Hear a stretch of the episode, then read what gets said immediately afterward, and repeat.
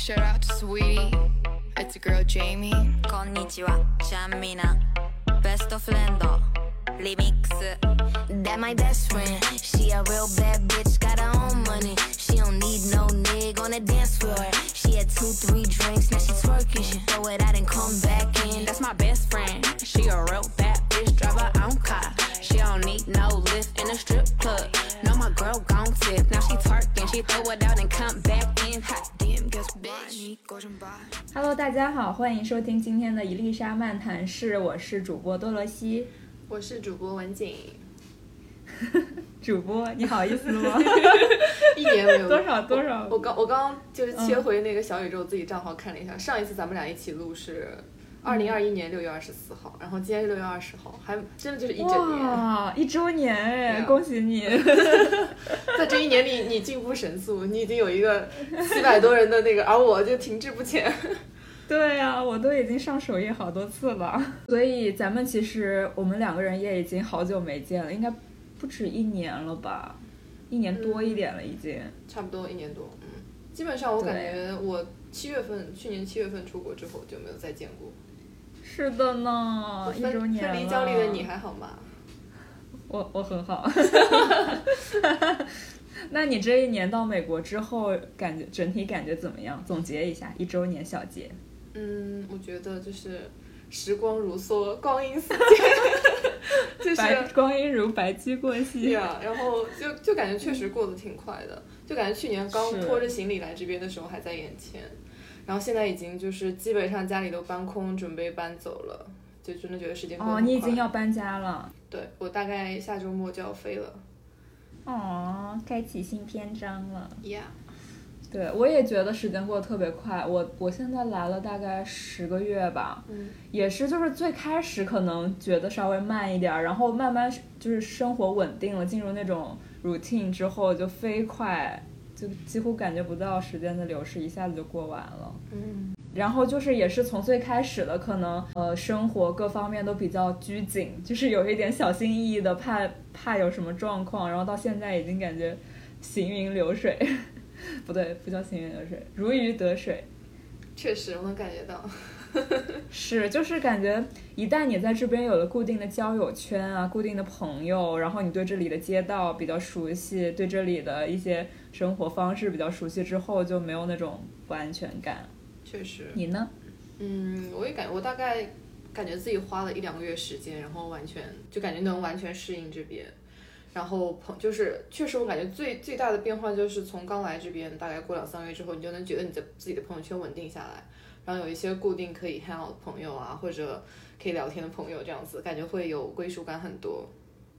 是，哎，那你在这边主要教的是就是中国人，还是说国际友人？嗯，肯定还是中国人多。就那就是基本上都是同样背景的这种留学生是吗？对，我基本上也是，就是我总觉得我刚来的时候也有就是拓展过，就试图拓展一下朋友圈，就觉得不要还还缩在中国人圈子里那种感觉，但是好像。就是跟外国人交交流交往，就总觉得没办法交流的很深吧，就是可能可以有一些 small talk，聊聊这些，聊聊那些这种的，但是很多东西表达没有那么顺畅，就慢慢的就不会再想跟他们就是聊太多。确实，就是有的时候你会觉得国籍然后背景带来的差异，其实没有办法很好的弥合。对，而且特别像我是一个表达欲很强的人嘛，就是我的语言英语能力还不足以支撑我，就支撑我那个表达欲跟外国人交流是。是？对对，然后我就很难受，有时候想表达一个东西，然后嘴很笨那种感觉就很难受。我感觉在这边，感觉就是很容易跟一个人断联，就是你可以短时间内跟一个人很熟，然后或者跟几个人很熟，然后一起出去玩怎样。但是如果你稍微不主动去维系一下这个关系，就很快就突然就感觉好像从没认识过一样，就大家也都互相不联系，嗯，很容易断联。这个我倒没有什么感觉。讲讲你的故事呢？这么突然，倒倒也没有什么很就是没有什么故事了，但是就是自己能有感觉，好像就朋友感觉来了又走，来了又走，但是身边一直哦固定的朋友就其实也那几个。对，这个我也是有这种感觉，就是，嗯，有时候好像就是到了一定的年龄之后，你再交到的朋友，我就不会特别特别依赖他们，就是他们对我，比如说大家玩的很好，聊得很来，那就一起玩，或者说正好大家兴趣相投相投，那就一起聊。但是如果可能他某个地方对我不好了，或者我看不惯了，那大家就慢慢疏离，就也不会说很伤心啊，或者很依赖这种感觉。确实，我感觉我我也不算社交恐惧，就是有点社交懒惰。就每次哦，对对对，就我我觉得我应该主动去 reach out 的时候，我就会说要不下一次，可能也不急着今天。然后这样的次数多了之后，其实慢慢就断掉了。就其实有蛮多这样的泛泛之交就这样断掉了。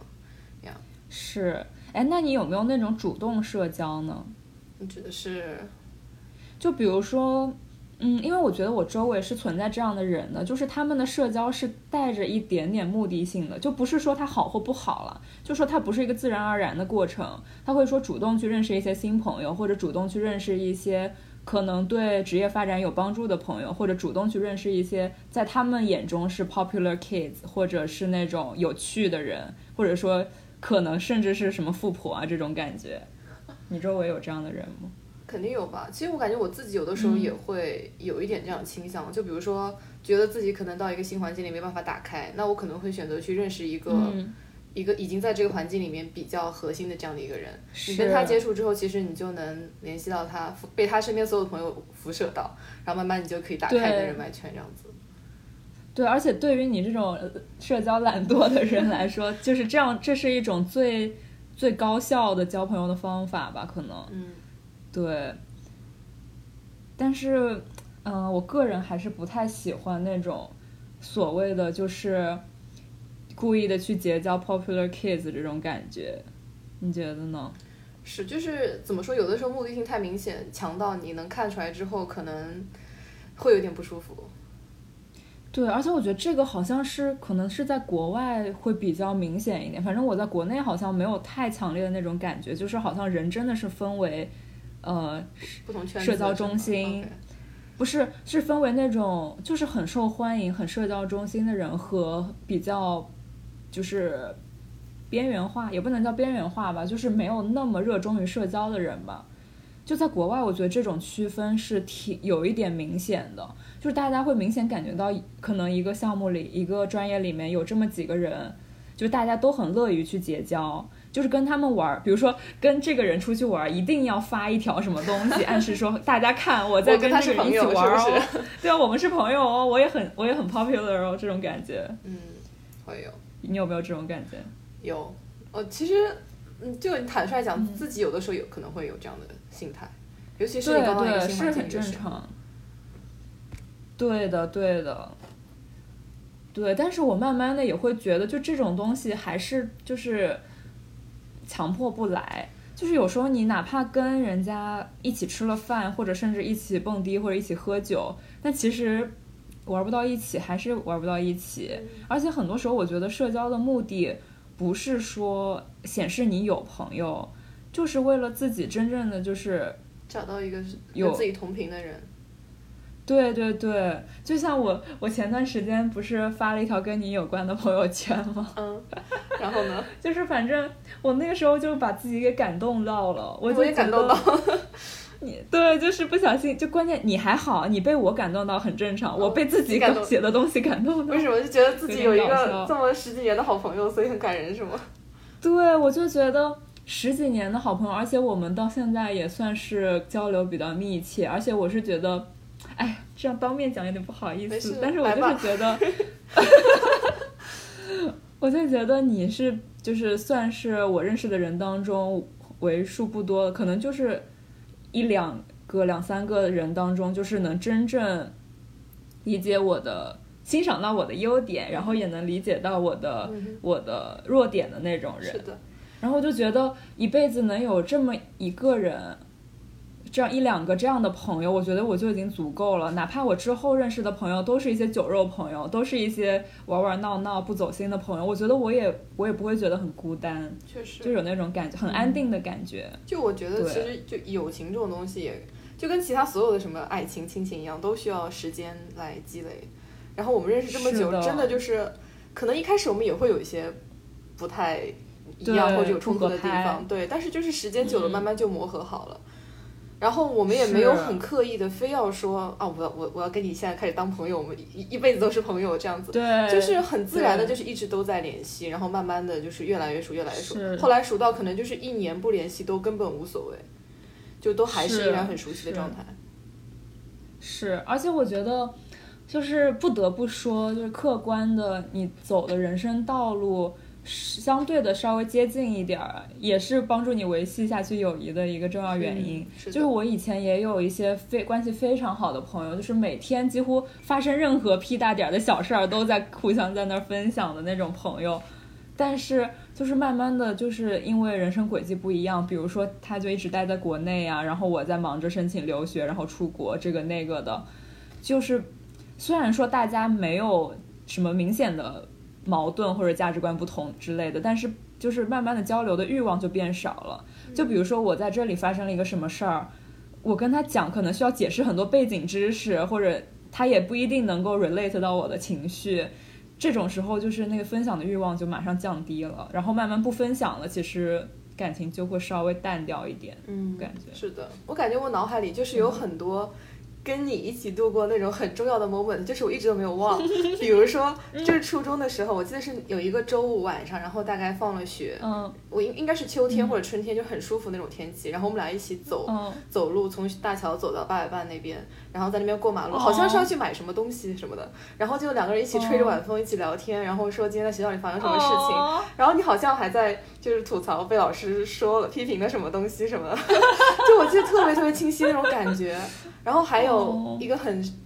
就是我脑海里就是抹不掉那个 moment，就是我记得嗯去年还是前年的时候，就当时就是我有点生病，然后就是身体不是很好嘛，嗯然后我大概是嗯傍晚的那个冬天傍晚的那个时候，然后我一个人坐在房间里面，就是大概坐在地上，然后看着窗外，就是很压抑的那种，然后就给你打电话，然后说 最近发生什么事情，然后窗外面就是天慢慢黑下来，然后有夕阳，然后有那种晚高峰的车流什么的，就是 like 这些这些 moment，就是我一直会记在脑海里面，然后不会忘这样子。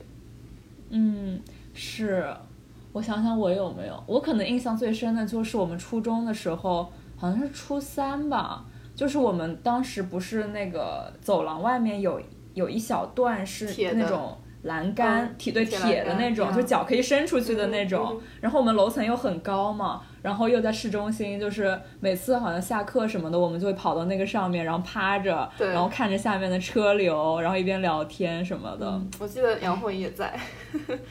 对 对对，哦，真的，对，然后还还有一个就是每次跟你出去玩之后，你就不愿意回家，就我们两个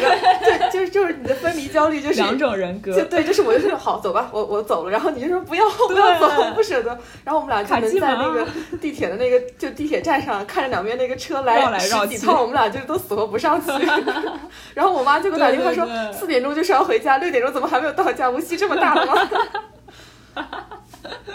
对对对，我就是一个分离焦虑特别严重的人，我跟我几乎跟所有人都是一样，而且像跟你这种就是特别冷漠的人，就会激得我 什么叫冷漠分？离焦虑更严重，就是有一种你居然一点都不留恋我。我记得有一次就是实在是走不了，后来我说算了，你跟我一起回家吧，然后就对对，你就回我家了。对，对，笑死，我就是这样的这样的人。哎，那你现在呢？还是这样吗？我现在也是这样啊。就我以前还觉得自己是一个蛮理性的人，后来发现其实自己也是很感性，但是我就是跟你完全相反的那种表达方式，嗯，就是你会表现出来，哦，我会就是在心里面就是压抑很多情绪，但我就不太会说出来，就是我还是希望自己能表现的很正常，然后让人看不出你有任何情绪波动，但其实心里面可能很难受这样子。哦，但是但是像分离的时候，你就不难受啊？会啊，我甚至会甚至会提前难受，但是啊，对，但是但是我就觉得我我给自己的一个设定和预期就是我能接受，我能 handle 住所有的分离，哦于是所以我不愿意让自己表现出很脆弱或者很崩溃的样子。好吧。那可能等你转身走是有一个？嗯，等你转身走之后就开始嗯爆哭，就是我不行了，活不下去了。我才不信呢，我才不信呢。嗯，但是我觉得就是你可能有一个外在的，就是那种人格吧，就是他会他会要求你做正确的决定，make right decision。Yeah，对，就是就比如说你外在的那个人格告诉你说现在就该回家了，现在回家对大家都好，都有好处，然后你就会克制那个感性的自己，就说好再见，就这样吧。然后我就不会有一个外在，至少在这种事情上，我会就是把自己的那个内在表现出来。嗯那再说回到交朋友这个话题呗，我那你觉得你有在？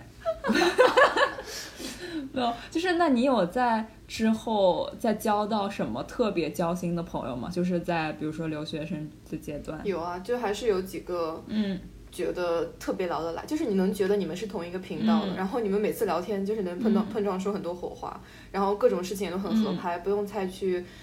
担心对方会不会有什么情绪啊或者不开心的，就是你会很有安全感的那种朋友，还也会有对。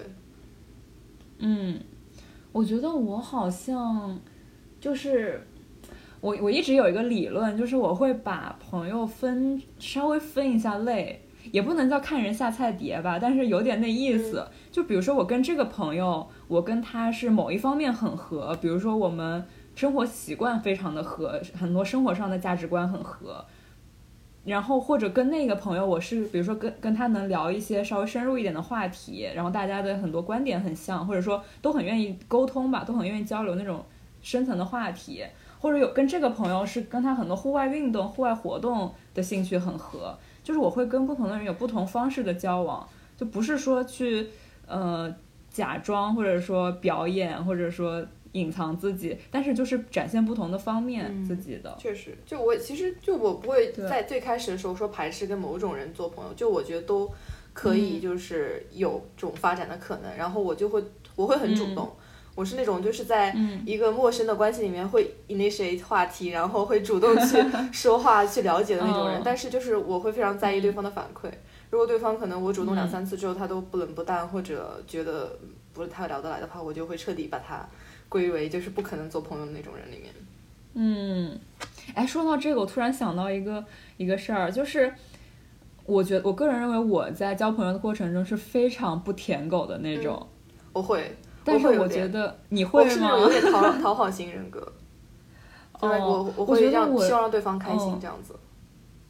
是，我觉得我周围就有一些例子，就是说舔狗也不太好吧，就是可能他们不自觉的就会把自己放在稍微低一点的位置，就是，嗯、比如说主动的去讨好，然后当对方对你不冷不热的时候，他还是会主动这样子。但像我的话，我就会一直觉得，至少到我现在这个人生阶段，就是在我已经有一些很稳定的朋友之后，我对新认识的人，我就非常的，就是平淡，这也不叫平淡吧，就是非常的，呃，不卑不亢。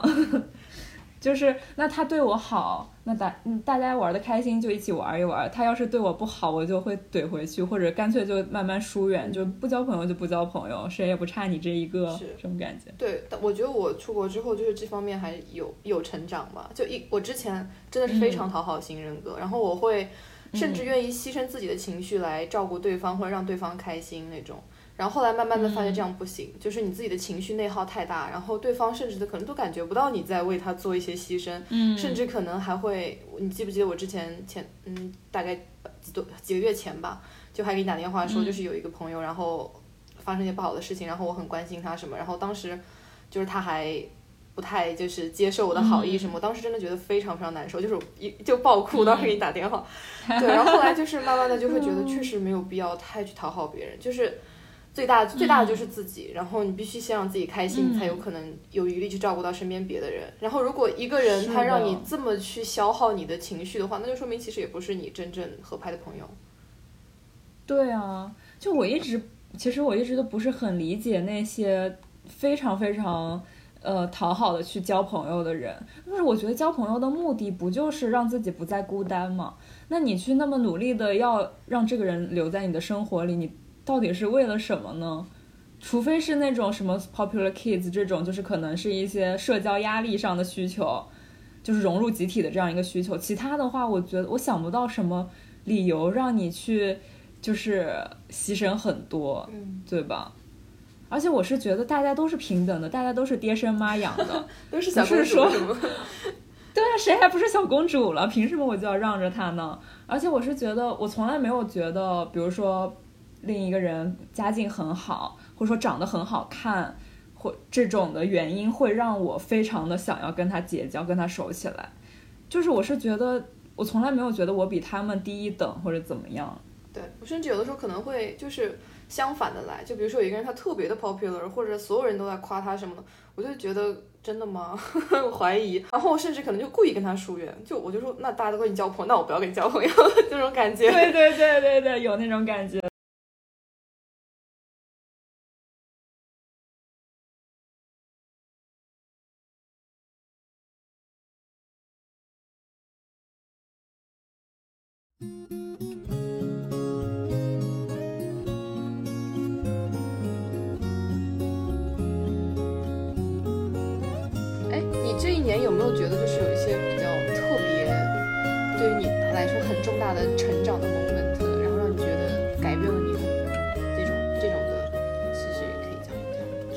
成长的 moment，因为我算是去年六月份跟你，去年跟你密集做完几期播客之后就彻底放手，然后伊丽莎就属于荒闲置的状态。你还彻底放手，有一种你是领导，你放手给我手下去干嘛这？位 co-host，对，然后，然后，因为你其实还算是就是找了一个专业团队，坚持这样干，找了一个专业团队，专业做播客的团队，然后笑短时间内已经超过了一粒沙，然后感觉就是聊的内容也都挺，嗯，很年轻，就是是然后反就是感觉你们评论里的反馈也都挺好，所以你是一开始是是。怎么跟就是那边的朋友抓出这样一个做播客的圈子的？哦，这个其实还挺有意思的，就是我只最开始刚来这儿的时候，认识很多新新同学，就是那种局上面大家就会说啊，讲一讲自己的 fun fact、或者自我介绍之类的。然后我就发现，我每次遇到这种情况，我就特别爱讲自己做播客的，因为我觉得这个东西就有那么一点点小酷，有点小众。他一般反应是什么？一般会就是你这样，我说完这个之后，就会马上会有那些听播客或者喜欢播客的人，马上就会很跟跟你强烈的互动。对，然后不知道的人可能大概知知道有播客这个东西，会觉得啊挺酷的。然后或者有一些没听过播客的人，可能就是就没有什么反应。但是这样一个好处就是一下子就跟同号的人马上就互相识别到了，然后就会继续交流啊什么的，然后很快就会就是能拉到一起一起录播客的人。那你们当时我记得就真的你们那个设备真的很专业，感觉就像是之前他们就已经长期做播客那种吗？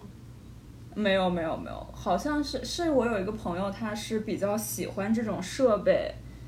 然后还有一个朋友是他是在 B 站做那种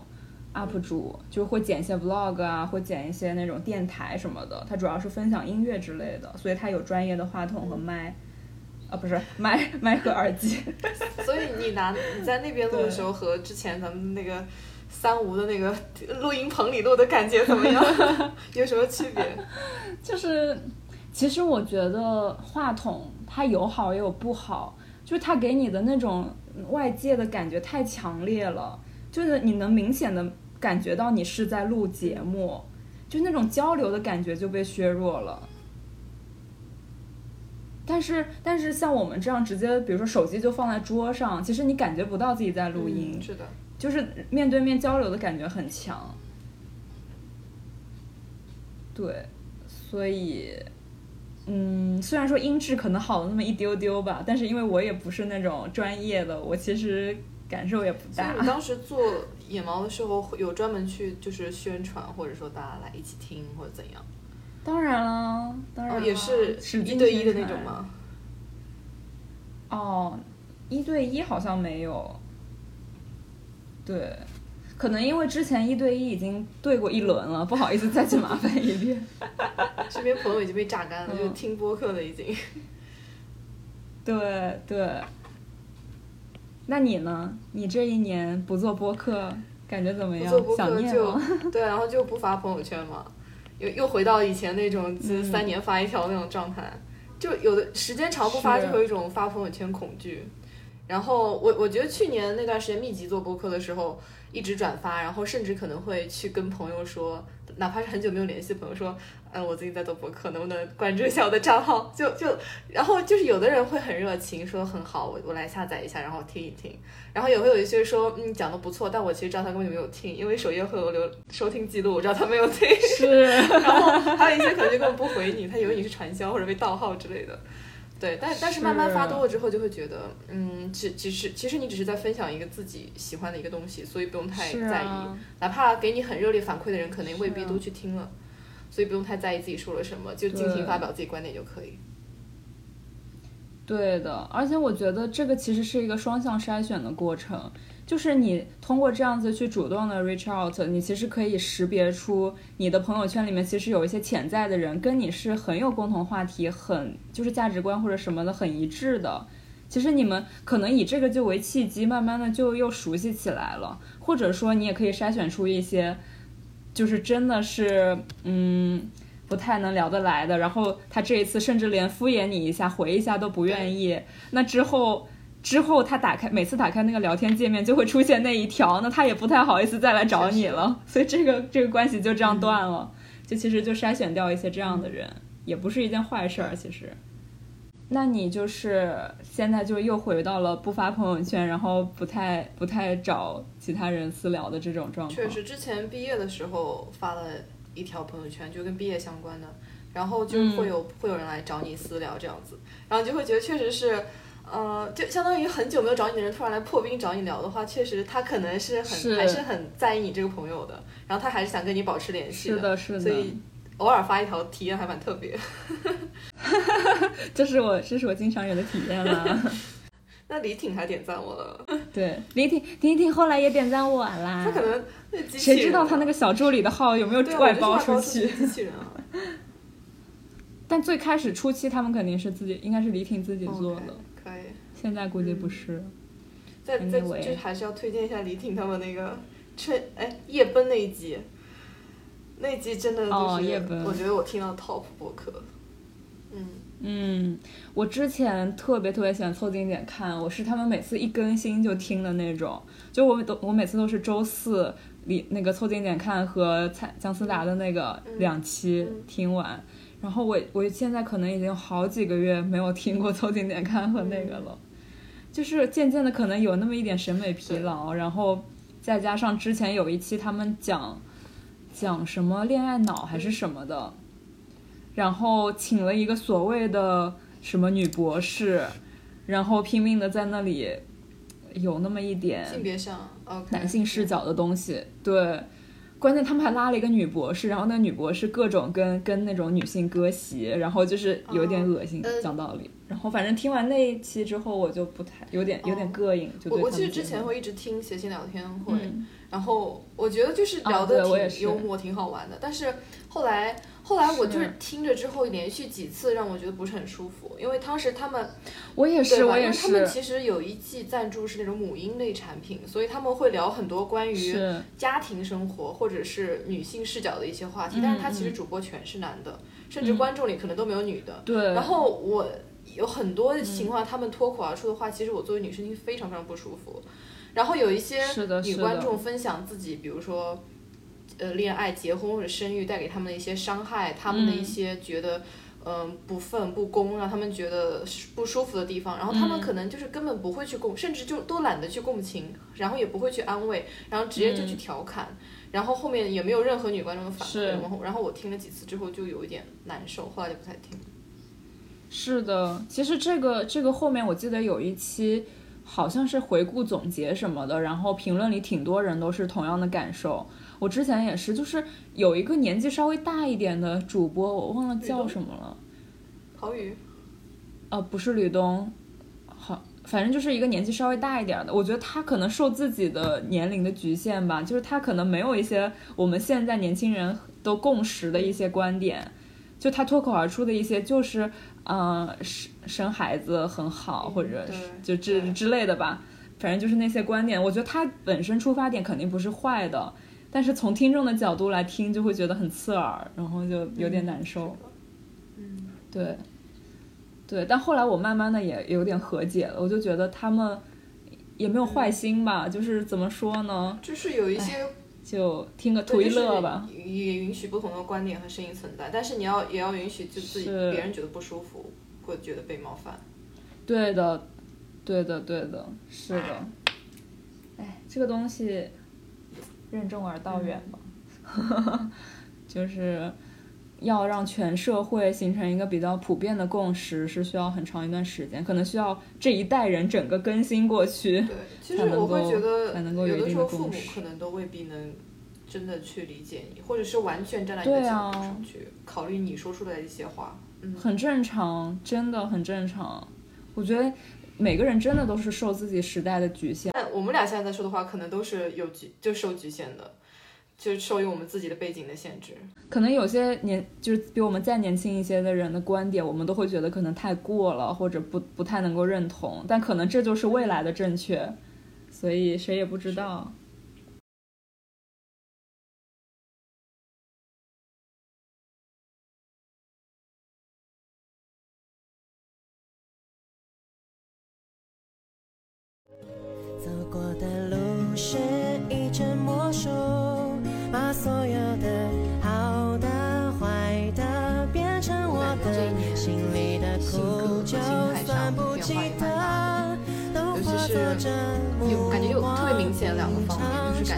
觉一个是。自己就也不我因为我我那种不自信，我觉得你肯你肯定知道我以前有多不自信，而且就是不是说那种浮于表面的不自信，是那种发自内心的觉得自己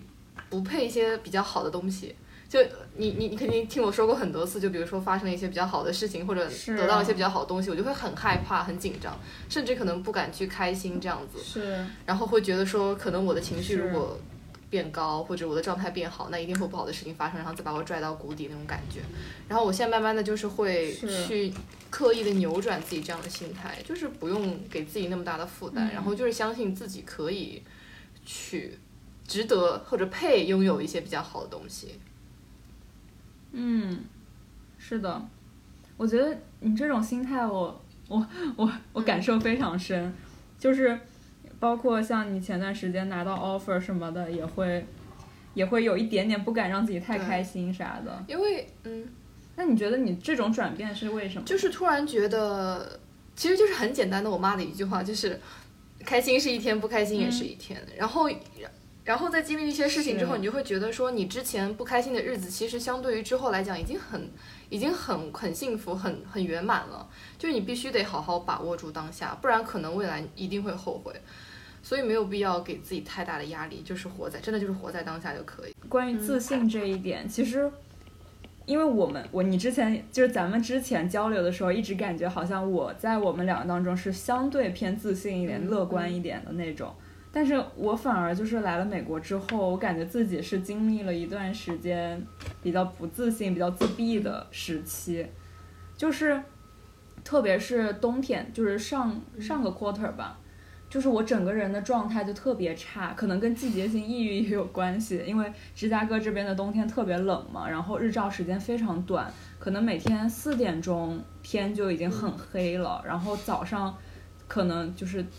早上也不太想太早起之类的，总之整个人状态就很差。然后那段时间我正好有几个小组作业是和嗯、呃一些比较。比呃怎么说比较强的一些外国同学一起做吧，然后我就会我那时候就深深的感到自己自己的英文表达可能还是不够好，就是我没有办法把自己的思路非常清楚的说出来，然后经历了几次就是没说清楚之后，我可能就自己非常的自叫自卑嘛，或者说就是 self conscious，然后我就越来越不敢说，然后这种不敢说多了之后，就慢慢变成一种不自信，就有一种好像我的 idea 确实不好，或者说我的我就算有 idea 我也说不清楚，我说我说出来了大家可能也不认可，然后慢慢的就是越来越自闭，然后慢慢的可能这学期可能也是天气慢慢转暖之类的，然后就可能又稍微好了一点儿。就是我之前也发过微博说自信这个问题，就是我那时候就感觉为什么好像很多人都会说去了国外感觉更自信了，更不 care 别人的想法了，更怎么样怎么样了，但是我好像也不能说更不自信吧，就是我内心底是知道自己很棒，我是很很喜欢自己的，但是我在很多事情上我又不相信自己能做到，比如说我不相信我能嗯、比别人强，我不相信我能可快的找到工作，我不相信我能找到很好的工作，这样子，哎，很矛盾。其实我就从我父母身上也能感觉到，就是他们一定是觉得我是很好的，但是很多事情他们出发点在思考的时候，就是他最潜意识、最自然而然的一个心态是，呃，可能我会不行，或者做不到，或者怎么样这样子，就是我能感觉到。可能大家都是盲目乐观，然后具体到事情上就就悲观了。哎，但你现在应该还不错吧？我觉得就是我属于那种心态一直要重建的那种，就是可能会碰到一些事情之后，慢慢的 感觉就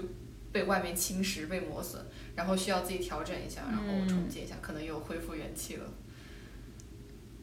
嗯，我如果是你的话，我现在鼻子都快要天上去了。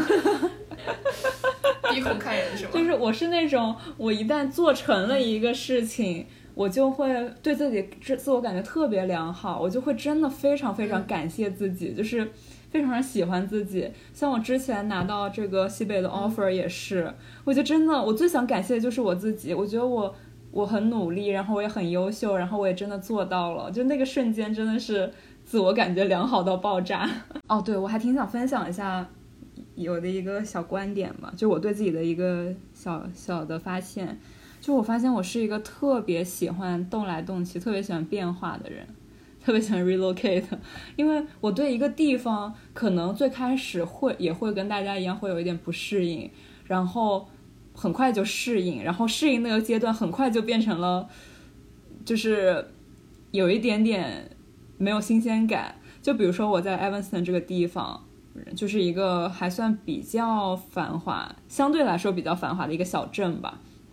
然后我就会慢慢感觉，我每天就像走在一个玻璃通道里一样，就是每天上学我都是走固定的路线，然后在学校也是固定的路线，然后在固定路线回家，可能途中去个超市。就是我之前就听到这个玻璃管道的理论嘛，就是说可能大家就看起来好像人是自由的，但其实你每天的，比如说通勤，或者你固定的。生活方式啊，你其实是走在一个管道里，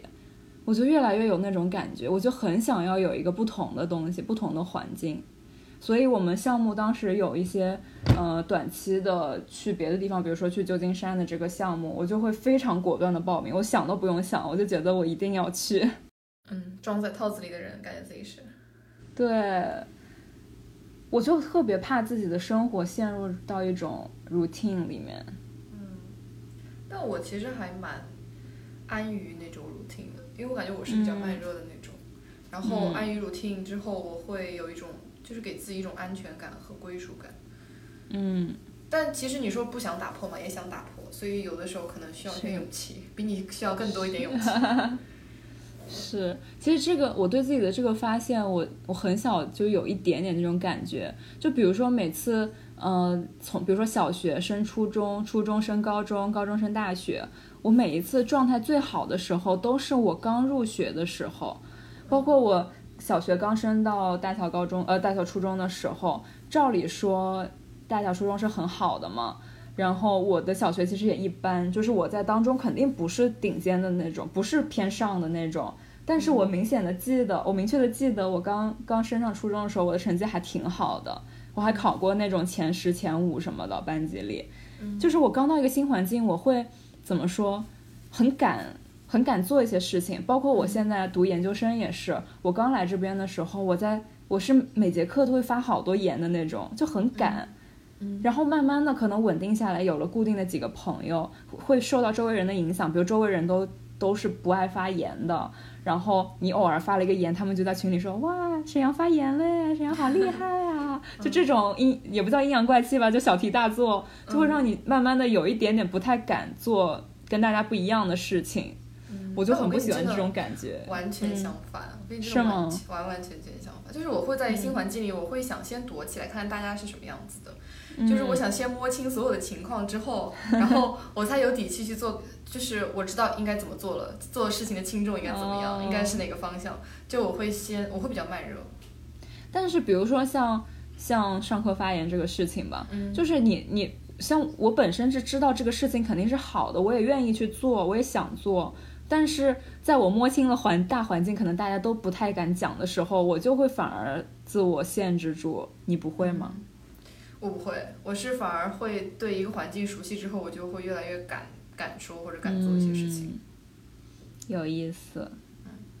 那你可能不是不太适合生活有太多的变动。对，是的，嗯，是。我就是意识到这一点，我是意识到自己的这个特点之后，我就是会，我就是会尽量多去争取一些变化的机会，比如说像这种地理位置的改变啊，或者说像在找工作的时候，我也会找实习的时候，我也会想要尽量多一些跨度大的不同的工作。然后比如说找工作，我会我会觉得自己更适合那种项目制的，就是会不停的换项目，不停的，比如说做乙方这种，就接触不同的品牌。如果是在甲方一直做同一个品牌，就可能会比较的厌倦。嗯，但我感觉我最近一个变化就是，就我以前会很希望自己生活很模块化、很标准化，甚至我可能以前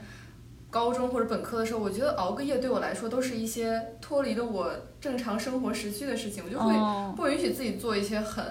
我觉得嗯不太不太 normal 的一些事情。但我现在嗯。慢慢就是感觉可以接受自己出错，接受自己放纵，接受自己脱轨一下。可能就是我就是不想回一些消息，不想做那些是 assignment，我就是不想想跟外界隔绝开来，然后我就一个人躺在房间里面就喝酒或者怎样，就是允许自己有一些情绪那种就是放空，然后宕机，跟外界完全不联系的那种时刻。是的，我其实一直都觉得这种时刻是必须的，就是人是需要这样的时刻的。对，就比如说有时候会有一些，我不知道你有没有，你可能没有，就是很多人会有那种熬夜强迫症。嗯，我有，我最近就有。哦，你最近也有了，对啊，就是有时候觉得就是不想要按部就班，就是不想要早上乖乖起床上班，晚上乖乖睡觉，就是想要叛逆一下，嗯，脱轨一下，对。对，就是对，就是需要一些脱轨的时刻，然后也不就有一种夺回生活主权的感觉。对，就是感觉你你好像给你的生活按了一个暂停键，然后你可以嗯感受，就是你一个人躺在房间里面，然后喝酒或者听音乐或者干其他任何你想做的事情，然后没有其他任何的声音来干扰，你就会觉得就这个是 moment 只属于你自己的那种感觉。嗯，独处的感觉吗？嗯，嗯，我也是觉得这种，我有时候也是挺需要这种时刻的。所以我特别喜欢一边听播客，一边收拾一下家里，然后比如说做一些自我清洁呀、自我护理啊这种事情。嗯，尤其是出国之后，就其实你跟这个社会没有太多连接，不像在国内，你家人朋友都在身边，你就逃不开你的一个圈子，你永远跟旁边一人有联系。但是在这边，其实你关上门、关上手机，谁都联系不到你了，所以就 是很很容易跳脱出你现在的一个生活里，然后就感觉可以以一个旁观者的姿态就看自己的生活。嗯，那我感觉我可能没有办法完全的脱离关上手机这种脱离脱离外界消息。嗯就有一点点，嗯，这可能也是一种分离焦虑，我觉得，嗯就是我不我不太敢跟外界完全的分离，我必须要能够接触到外界的消息，让别人能找得到我，我也能找得到别人，这种感觉嗯，那我确实没有。是。其实我也在慢慢的想要克服这个，就是慢慢的戒一戒手机啊，戒一戒网络啊什么的。嗯那很难吧？就是，就是我最近前段时间听了一期播客，是各站停车的，叫呃，在阅读大众化的背景下，呃，我们怎么应对阅读焦虑啊？不是阅读困难。我我之前也跟朋友有聊过这个话题，我就觉得现在大家的注意力就时间就是越来越短嘛，就可能只只能注意力可能七秒左右，所以就是你很难去抗拒那些电子毒品，叫电子毒品也好，叫奶头乐也好，就是那种快速的刺激，对，就很难静下心来去看一些需要深度思考的东西，需要长时间专注的东西。确实，我感觉平时上课的时候就会，之前上学的时候，完全没有办法让自己静下心去看书或者什么，所以我经常会在每一个六周的学期结束之后，结束之后的一天两天里面，我会就是不太看手机什么，然后我只看书或者只看嗯。Kindle 这样，然后其实能帮助你很快的调节到一种放，也不说放假的状态吧，就是比较平静的一种状态，不是那种好走在一个好。快节奏的上面那种感觉。好好，我觉得你这个很好，我要学习一下。嗯。嗯，我之前是一般，我唯一能比较静得下心来的时间就是坐飞机的时候，就是我会完全把手机呃不是关机，就是飞行模式，然后看书什么的。嗯就是那一段时间是我能够专注的，但是其他时候好像我一旦是有选择可以连接上网的时候，我就会控制不住自己。嗯，但我我其实但是我不太能接受那种碎片化的阅读，就是比如说有的人他可能说什么每天睡前看二十分钟或者看多少多少页，我感觉我完全不行。我就是经过了一天之后，嗯我已经会完全忘记前一天看了什么东西，所以我必须要连贯性阅读，哦看个半本或者看一本这样子。哦，那我我反而是不太能连续的阅读，就是我好像看了，可能看了一个小时，就是我必须得喘口气了，我的我的思绪已经一一直在往外飘了那种感觉，就有点像插身插身上课，那没办法，所以我可能只能接受碎片化一点的阅读。嗯，其实也是一种怎么说呢？就可能你接受强刺激、短的强刺激习惯了之后，你慢慢的要过渡到比如说长时间安静阅读的时候，你可以以这个碎片化阅读作为一个 transition，然后你可能就更好的进入下一个状态。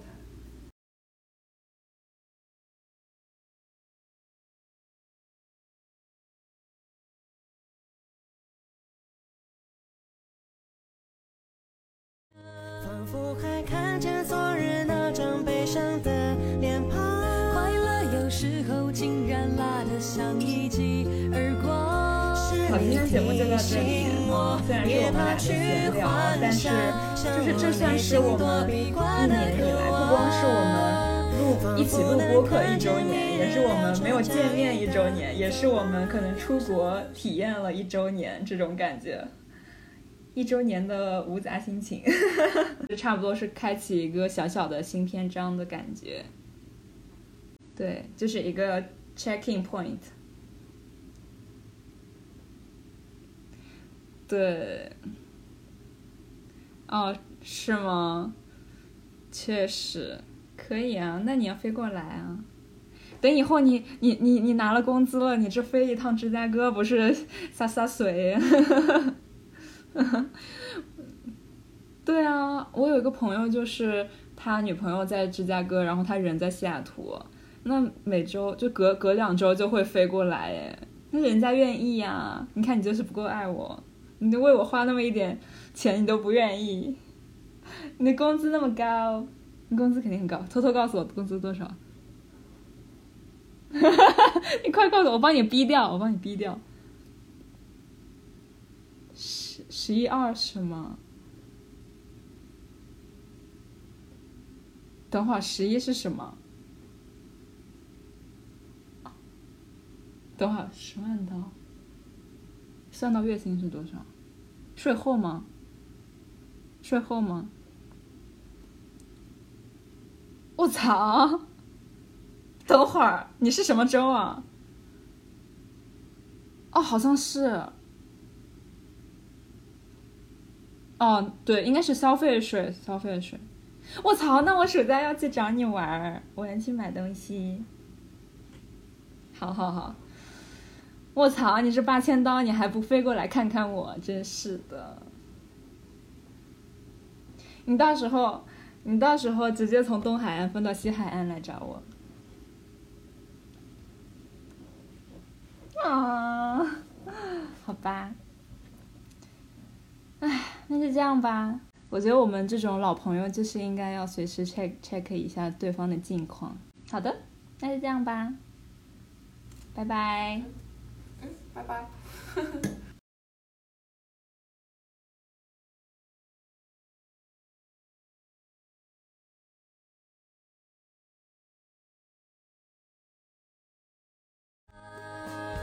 我被写在你的眼睛里眨呀，